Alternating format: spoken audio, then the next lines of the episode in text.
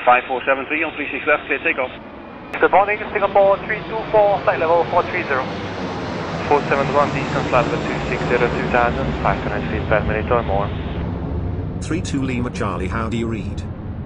We are route 25. Hallo und herzlich willkommen zu einer neuen Folge von Ritio 5, einem gemeinsamen Projekt der GDF und VC.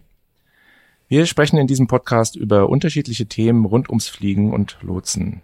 Mein Name ist Michael Kuppe, ich arbeite als Lotse im Center Langen und bin Mitglied im Redaktionsteam von Ritio 5. Das Thema für heute hatte mich anfangs ein bisschen irritiert, weil ich erstmal nicht wusste, was genau dahinter steckt aber bei näher Betrachtung wurde mir schnell klar, oh ja, das ist etwas, worüber wir uns hier mal unterhalten sollten. Es geht um das Sprechfunk NFL. Dazu habe ich wie immer zwei Experten an meiner Seite, die sich wie so üblich zunächst selbst vorstellen. Hallo, Moritz Bürger mein Name. Ich bin stellvertretender AG-Leiter der AG ATS, der Vereinigung Cockpit, also im Flight Safety Bereich. Außerdem noch in der Arbeitsgruppe UAS Plus. Drohnen geht es darum. Heute jetzt nicht so der Fokus und äh, fliege einen Regionaljet, bin in München gebased. Hallo, ich bin der Thorsten Raue. Ich bin Lotse im oberen Luftraum und für die GDF bin ich der Vorstand Fachliches und beschäftige mich in der Kapazität auch mit Sprechfunk. Genau, darum soll es heute gehen, der Sprechfunk NFL. Die erste Frage, die Sie mir vielleicht mal klären sollten, Moritz, ähm, Sprechfunk NFL, wofür stehen die Buchstaben NFL? NFL sind Nachrichten für Luftfahrer, Insofern äh, anekdotisch vielleicht womöglich müsste man sogar sagen, die Sprechfunk-Nachrichten für Luftfahrer. Ich äh, halte es nicht wirklich für gebräuchlich, deswegen glaube ich, sollen wir bei das Sprechfunk NFL bleiben. Nachrichten für Luftfahrer sind vielleicht auch tatsächlich gar nicht jedem Piloten bekannt, weil das ist kein Medium, was der Linienpilot oder ein, ein, Lo, äh, ein Pilot, der in einem Betrieb arbeitet, für gewöhnlich bekommt. Denkt mir doch eigentlich, ihr seid doch die Luftfahrer. Richtig, ja. Allerdings ähm, macht das dann eben ein Betrieb. Also eine Airline arbeitet oder sollte diese NFLs aufarbeiten. Was steht da drin? Was bedeutet das für unseren Betrieb? Und das in die entsprechenden Operations Manuals, werden sie normalerweise genannt, also Betriebshandbücher, dann übernehmen. Tatsächlich aber eben diese NFLs bekommt der gewöhnliche Linienpilot nicht zu Gesicht. Das mag vielleicht in der Business Aviation ein bisschen was anderes sein. Da hat eventuell der einzelne Pilot eine größere Verantwortung, sich entsprechend selber auf seinen Betrieb vorzubereiten. Gerade wenn es zum Beispiel in so einen Bereich geht, jemand der Fallschirmspringer absetzt. Das macht er ja zwar auch kommerziell, aber da steht jetzt normalerweise nicht die große Organisation dahinter, die ihm dieses NFL aufbereitet. In der allgemeinen Luftfahrt ist natürlich was anderes, weil dort jeder Luftfahrer für gewöhnlich, für seinen eigenen Flug, der muss sich mit diesen NFLs eben vorbereiten, weil dort stehen eben relevante Änderungen drin und die wiederum bekommt er über die AIP. Sprich normalerweise, wenn man dort ein entsprechendes Abonnement hat, kostenpflichtig größtenteils alles in Deutschland, bekommt man dann eben diese NFLs, um das dann für sich umzusetzen. Gut, hätten wir das soweit auch geklärt. Zurück zum Sprechfunk NFL. Was ist das? Wo kommt es her? Und wer erstellt es eigentlich? Das NFL-Sprechfunk gibt, wenn man es genau nimmt, die Sprechgruppen vor, die Phraseology, die in Deutschland zu verwenden ist. Das speist sich natürlich aus äh, den internationalen Vorschriften, ICAO Doc äh, 4444 und die entsprechenden Vorschriften von EASA.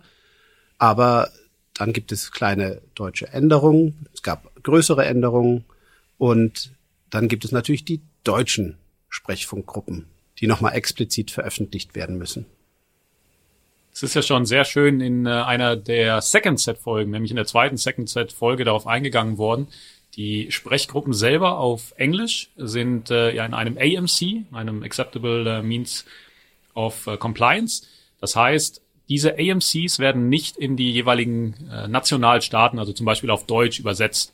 Und damit haben wir eben die, die oder das Problem, dass wir eben keine deutschen Sprechgruppen offiziell von der EU beziehungsweise von der EASA veröffentlicht bekommen und dadurch dann ja eben auch die Notwendigkeit entsteht, diese auf Deutsch für den Funk an kleineren Plätzen, für den Funk in der allgemeinen Luftfahrt entsprechend äh, zu übersetzen. Was mich von euch beiden interessiert ist, ähm, wie ist die Anbindung des Sprechfunk NFL in den täglichen Betrieb? Zum Beispiel beim Pilot, äh, Moritz. Hast du da eigene Regularien oder liegt das Sprechfunk NFL in deinem ähm, Koffer mit dabei sozusagen? Wie so häufig würde ich sagen, es kommt darauf an. Ähm, in erster Linie gibt es natürlich die Vorgaben. Das hatte Thorsten ja gerade schon gesagt, gehen wir vielleicht auch noch etwas genauer drauf ein. Der Luftverkehr soll natürlich, damit alle sich miteinander verständigen, damit alle miteinander gut arbeiten können, braucht er natürlich Standards. Das heißt, diese sind ja erstmal vorgegeben und bis auf kleinere Abweichungen sollten die natürlich auch überall allgemeingültig angewandt werden. Entsprechend braucht man vielleicht nicht unbedingt immer alles auch in dann den, äh, den, den spezifischen Dokumenten, zum Beispiel einer Airline oder eines Betriebes, dann veröffentlichen. In meinem Betrieb ist es so, es gibt einen Anhang zu einem äh, Operations Manual, in dem durchaus die Sprechfunkgruppen nochmal aufgeführt sind. In dem Fall nur auf Englisch, weil wir sind kommerziell IFA unterwegs. Wir kommen jetzt auch eigentlich nicht in die Verlegenheit, auf Deutsch funken zu müssen, sondern internationaler IFA-Verkehr, da wird Englisch gefunkt, fertig aus. Da gibt es auch entsprechend erstmal keine Notwendigkeit für deutsche Sprechgruppen. Und ähm, das aber, wie gesagt, hängt dann von der Airline durchaus ab. Es gibt auch welche, die geben als Referenz dann zum Beispiel einfach nur SERA an, also die Standardized European Rules of the Air, sagen, da steht alles drin. Wer das nicht äh, weiß oder nochmal nachschlagen möchte, kann es da finden. Und ähm, die geben das dann nicht explizit aus. Andere Airlines hängen es vielleicht an. Das muss dann aber zum Beispiel auch nicht zwingend äh, das Sprechfunk NFL als Grundlage sein. Also das äh, kann auch manchmal sein, dass da Airlines eigene Dokumente sich ähm, entwickeln oder anhängen, wo man dann auch vielleicht hin und wieder mal kritisch nachschauen müsste, ist das denn eigentlich noch der aktuelle Stand?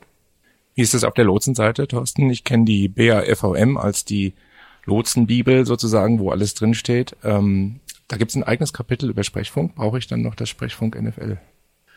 Jein ist wie immer die Antwort. Ähm, dieses Kapitel in der in unserer Lotsenbibel, das ist das Sprechfunk NFL reinkopiert. Das heißt, äh, alle Lotsen kennen das NFL-Sprechfunk, wenn sie es auch per Namen eigentlich nicht vielleicht mal so richtig gesehen haben, weil es so vorgegeben ist. Wir haben da natürlich viel mehr Berührungspunkte mit zum Beispiel auch deutschsprachigen Kunden, kleine Flieger.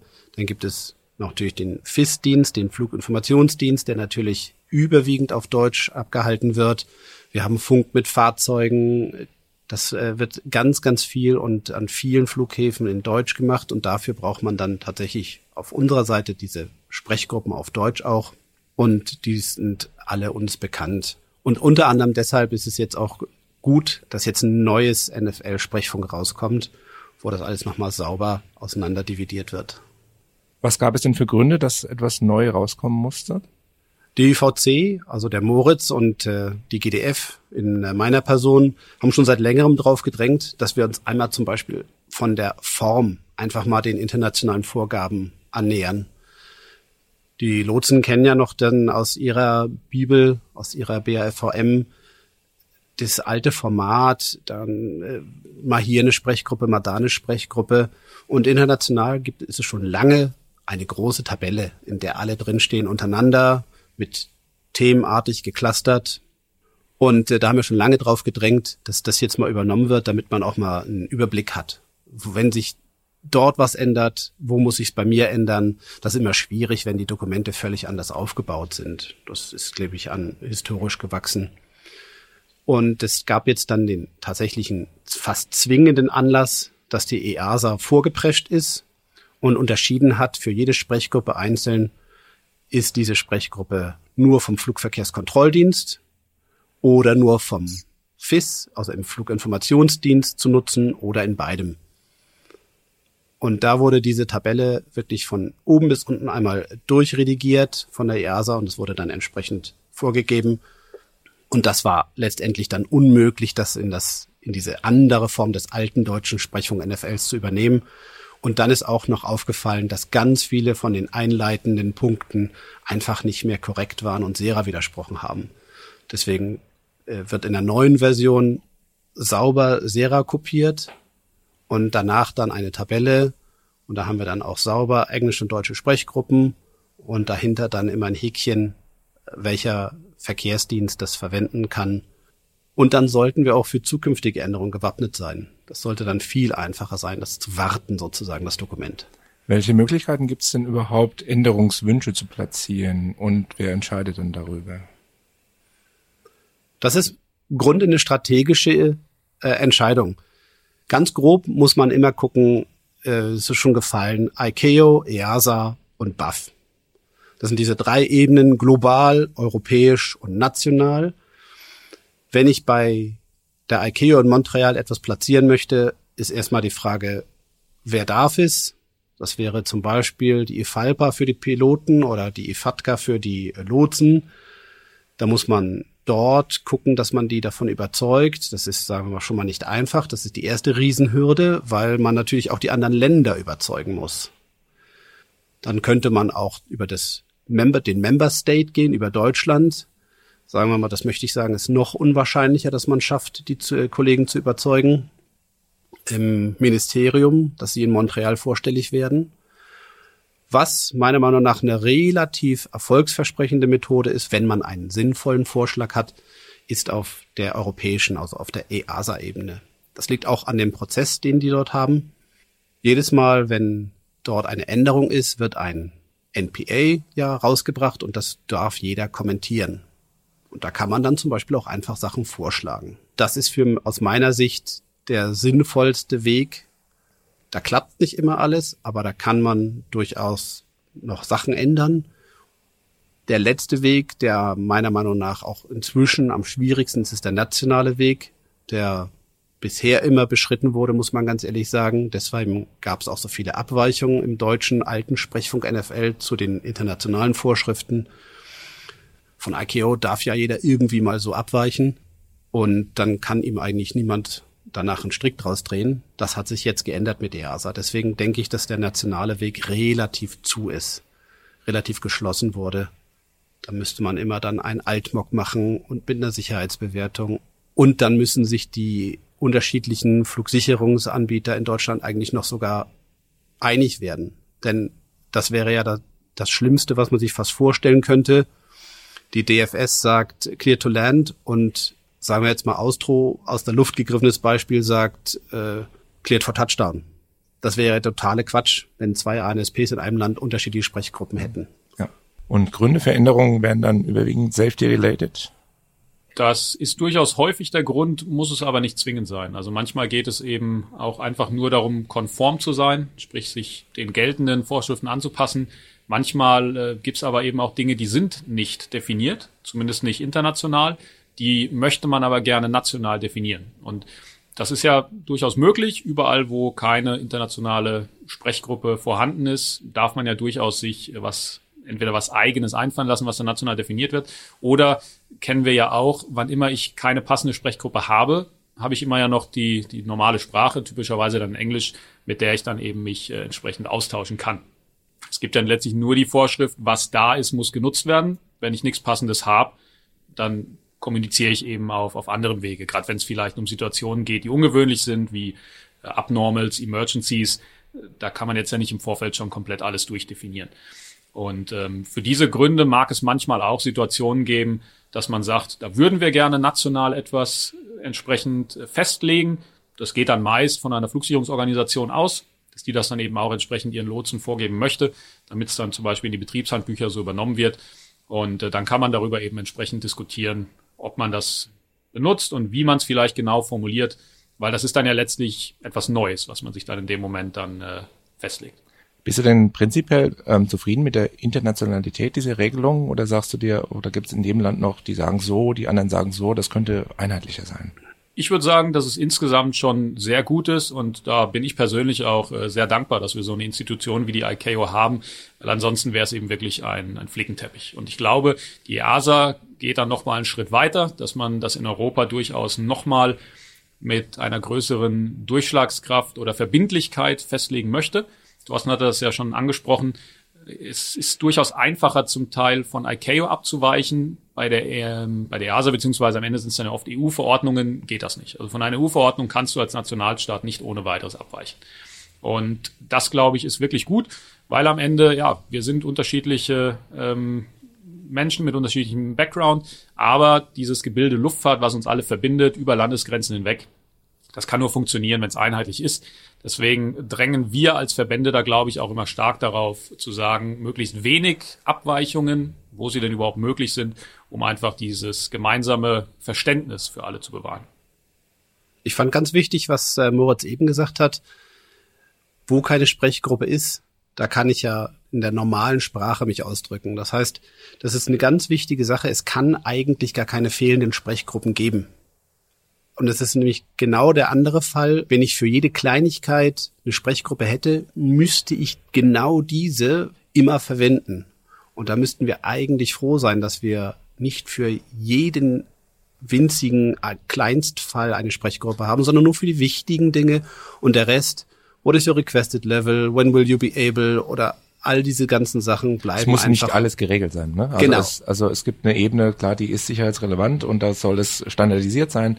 Aber wie du schon sagst, es gibt Sachen, die kann man auch ganz normal auf Englisch sagen. Ne? Ganz genau. Das also, denke ich, ist eine, ich würde das als gut einschätzen, nämlich gerade die sicherheitskritischen Dinge sind vorgeschrieben und der Rest ist auch gut so, dass man noch ein bisschen seine Freiheit hat. Thorsten, du hast vorhin die AG Sprechfunk erwähnt. Welche Rolle spielt die dabei und was ist das für eine Einrichtung?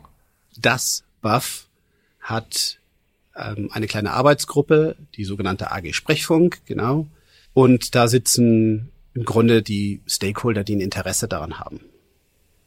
Da sitzt die Lufthansa, da sitzt äh, Austro Control, äh, die DFS, die VC, die GDF, dürfen noch andere da sitzen. Inzwischen sitzt zum Glück auch der DAEC da drin, weil wir halt nicht nur für die, den kommerziellen Luftverkehr Sprechgruppen hera herausgeben. Und wir beraten im Endeffekt das BAF.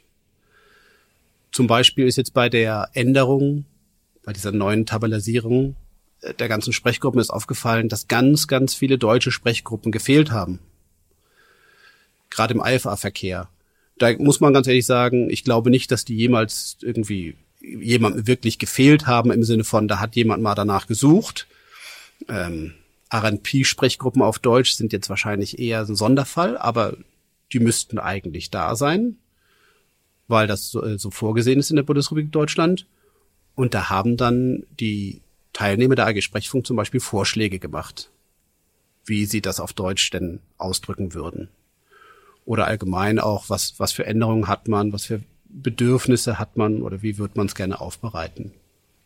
Also das ist dann eine Empfehlung, die der, die, die AG Sprechfunk ausspricht und der sich das wahrscheinlich dann anschließt. Weil da setzen ja die Fachleute im Prinzip. Ne?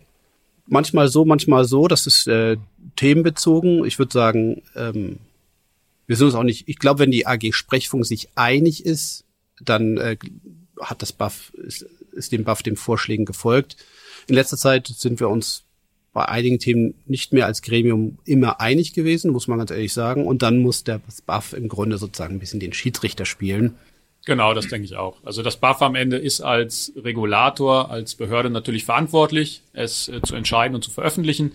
Und sie nehmen da aber gerne die äh, Informationen oder die Hinweise der Stakeholder mit auf. Und äh, dafür ist die AG Sprechfunk ein gutes Gremium. Wenn es da zu Diskussionen in der AG kommt, ähm, wie muss ich mir das vorstellen? Gibt es da so unterschiedliche Meinungen, dass man da nicht auf einen Nenner kommt? Habt ihr dafür ein Beispiel vielleicht mal? Ja, es gibt da, ich würde jetzt gerne zwei Beispiele tatsächlich nennen. Das wäre das Auslassen des Wortes to bei Steig- und Sinkfreigaben. Mit anderen Worten, Climb to Flight Level. In Deutschland wird es aktuell noch ausgelassen. Wir sagen Climb Flight Level oder Climb 2000 Feet oder Climb Altitude 2000 Feet immer ohne das To, damit man es nicht mit der 2 verwechselt. Die internationale Vorgabe tatsächlich bei ICAO und bei EASA ist das To zu sagen.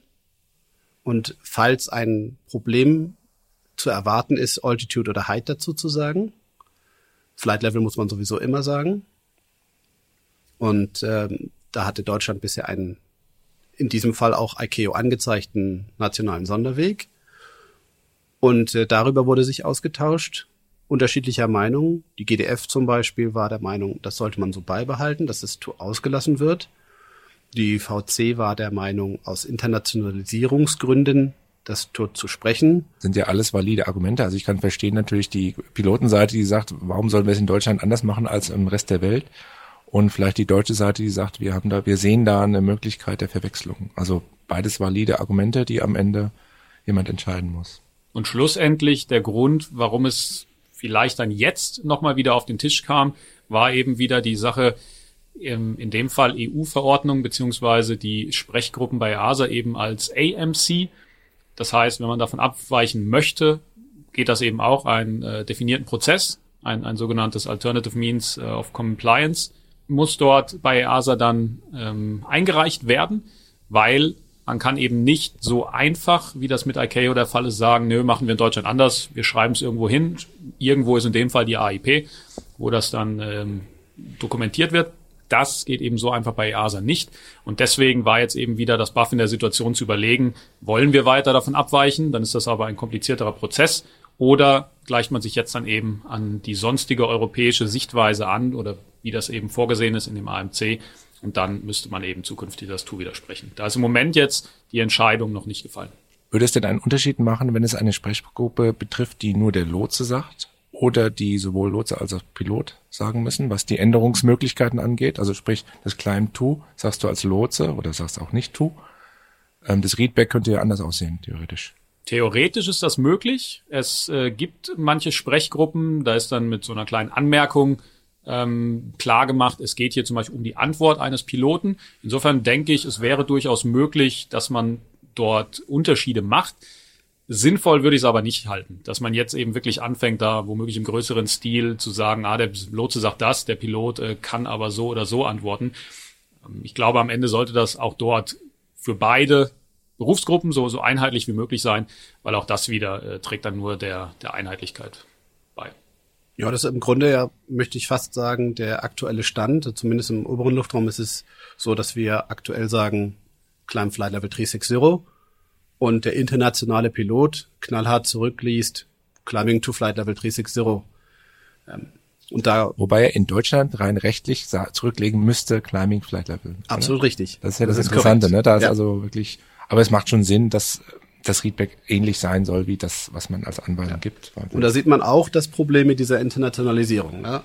Nur weil ich es in Deutschland technisch gesehen rechtskräftig anders festlege, heißt nicht, dass der Flieger aus einem anderen Land, und das muss gar nicht sonst wo liegen auf der Welt, das weiß.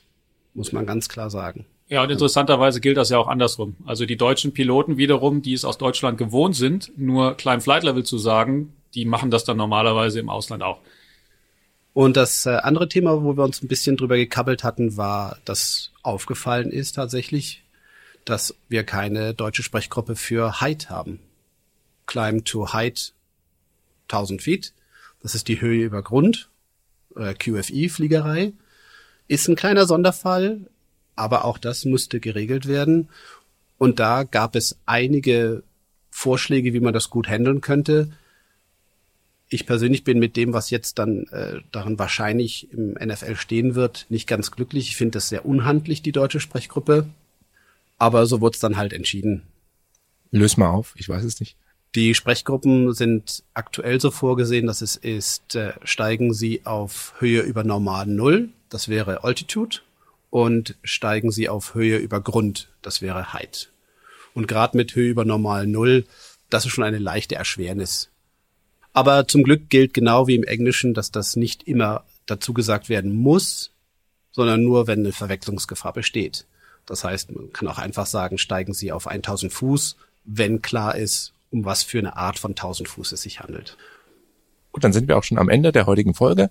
In eigener Sache ein Hinweis. Es gibt eine eigene Second Set Folge, die sich mit Zahlen und Buchstaben im Sprechfunk befasst. Das ist die erste Folge in, in der Second Set Reihe die auch auf der Rito 5 Seite nachhörbar ist. Wie immer gilt, falls ihr Fragen oder Anmerkungen zu dieser Folge habt oder auch Anregungen und Vorschläge für künftige Folgen, dann schreibt uns das bitte. Alle Infos hierzu findet man unter rito5.de. Dort gibt es im Übrigen auch alle frühere Folgen zum Anhören. Dann sage ich Tschüss und vielen Dank. Vielen Dank auch, Michael. Ciao. Freue mich aufs nächste Mal.